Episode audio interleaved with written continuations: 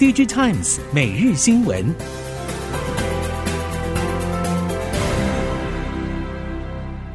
听众朋友您好，欢迎收听 DigiTimes 每日新闻，我是袁长杰，现在为您提供今天科技产业的新闻重点。首先带您看到的是，经济部近日拍板全新的半导体补助方案，被称为台湾的晶片法案。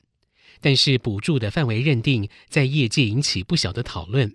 不少市场人士认为，光是居国际供应链地位以及先进制程两大条件，就已经排除掉大量的中小型设计公司。而研发经费标准传出会下修一点，但是一样只会让领先厂商得益。法案本身的排评因素偏高，自然会在半导体业界带来两种截然不同的反应。部分中小 IC 设计业者表示，比起各类补助，人才不足才是最迫切也最难解决的问题。另外一方面，如何吸纳海外人才，也是 IC 设计公司不得不面对的现实。未来无论是引进人才，或者是在更多海外地区设立研发中心，都是中小 IC 设计业者和政府单位可以携手合作的方向。台版晶片法案即将上路。虽然与半导体产业最为相关，但是近年来台湾 LED 业者如富彩积极转型朝向化合物半导体技术研发，而台湾 Micro LED 发展具有领先地位，在国际供应链扮演关键角色。随着台湾 LED 产业受到市况修正，面临亏损，业界预期终端需求恐怕要等到明年下半年才可望回温。如果可以进到补助之列，将在产业寒冬之际注入暖流。业界认为，中国政府积极推动化合物半导体及 Micro LED 发展，但是 LED 晶片产业的特性和投资规模明显不及半导体晶圆厂。政府补助大饼有限，如果不能大刀阔斧提出长远规划与政策，僧多粥少，恐怕导致补助效益难以显现。研调机构 Strategy Analytics。公布中国今年双十一智慧型手机销售报告，总销量九百万只，比去年同期减少百分之三十五，销售额年减百分之二十九，来到人民币三百六十八亿元。Strategy Analytics 表示，苹果依旧是今年双十一最大赢家，在总销量下滑的情况之下，苹果还是卖出三百五十万只 iPhone，比去年同期只减少百分之二十七。另外，在整体 iPhone 零售价格高于人民币七千一百五十元的情况之下，苹果估计达成人民币两百五十一亿的销售额。至于排名第二的小米手机，销售量占整体销量的百分之三十一，销售额占总收益的百分之十三，占据大部分的低阶与中阶市场。另外，分析报告也发现，电玩机和折叠机在今年的双十一受到了更多中国年轻用户的青睐。尽管美国三大云端运算服务供应商第三季的业绩表现不甚理想，但是业界普遍认为，云端仍然是推动数位转型的关键技术之一。研究机构 Gartner 发布了报告，预估全球公共云服务消费支出将由今年的四千九百零三亿美元增加到明年的五千九百一十八亿美元，年增幅超过百分之二十。Synergy Research Group 报告则表示，今年第三季全球云端基础设施服务支出达五百七十五亿美元，年增百分之二十四，凸显出供应商在相关资本支出仍不遗余力。另外，根据 IEEE 发布的《二零二三年往后科技影响 IEEE 全球研究调查报告》显示，云端运算和五 G 被视为明年最具影响力的科技技术。其他备受瞩目科技领域还包括了元宇宙、电动车和工业物联网。世界各国近年开始意识到半导体产业对国家战略的重要性，三星电子平泽园区也成为了各国重要官员造访韩国时的必经之地。今年，包括了美国、德国、西班牙等国元首都陆续前往三星平泽园区，与三星讨论半导体合作。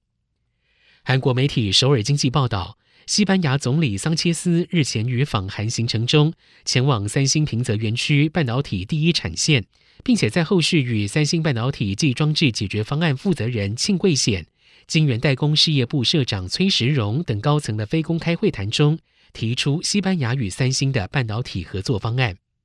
南韩业界表示，随着全球半导体供应链竞争日益激烈，各国元首都亲自出面寻求与三星的合作。三星平泽园区作为全球最大的半导体生产据点，也受到了全球政界与业界的关注。在中美科技战当中，韩国的晶圆检测设备制造商 Nexten 堪称是设备业界最受关注的公司，业绩持续成长。在美国政府限制半导体设备外销中国大陆之下，Nexten 顺势拿下了中国市场。Nexten 表示，已经经营中国市场多年，今年在中国营收比例大约七成。根据韩国媒体 The Elect 报道，今年第三季，next in 营业利益率高达百分之五十一点六，在制造业中非常罕见，是三星电子与台积电也不容易达到的好成绩。预估 next in 今年营收可超过去年两倍。最近 next in 开发出检测 3D NAND Flash 下层结构的机台，预定明年对南韩记忆体业者销售。接着看到电动车领域，鸿海电动巴士 Model T 于 G20 峰会亮相，引起外界关注。鸿海电动巴士在东协市场的布局。鸿海先进总经理特助郭耀聪表示。Model T 将主力瞄准东协市场，除了印尼、泰国是最重要合作伙伴之外，新加坡也在洽谈合作，计划将打造专属 Model T 的东南亚生产平台。至于东南亚电动巴士供应链是否已经有相关规划，郭耀聪表示，以印尼的生产工厂而言，最快二零二五年量产，目前还是采半散装料 SKD 模式进行小部分组装测试。来应应当地国家的基础法规要求，等到符合相关检测之后，未来 Model T 的生产将会采取全球整合模式。印度德里和北部数邦近年出现了黄包车电动化风潮。CBC News 报道，黄包车电动化革命在印度北部迅速扩散，现在部分电动黄包车甚至不到一千五百美元就可以买到。经营电动黄包车充电站已经十年的业者，亲眼见证了电动黄包车的成长。充电站的电力需求十年来成长一倍。业者表示，许多以前每天打零工的粗工，现在改当了电动黄包车司机，因为购买电动三轮的成本是远低于汽柴油三轮车，但是平均收入更高。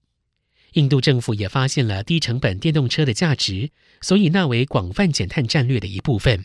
优先为购买绿色交通工具的民众提供减税、补贴等激励措施。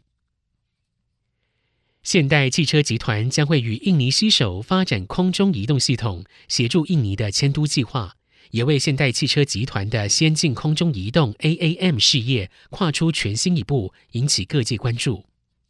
印尼国会在一月份通过了迁都法案，将首都由雅加达迁移到加里曼丹岛的东加里曼丹省。印尼也在三月设立了新首都厅，新首都命名为努山塔拉。根据韩联社现代汽车集团消息，现代汽车集团与印尼新首都厅签订了业务协议，将与印尼合力建构当地的 AAM 生态系。因为印尼拥有超过一万八千座岛屿，让陆路交通难以发展，也让印尼成为了东南亚最大的航空市场。而印尼政府期望借由迁移首都一案，引进智慧移动系统；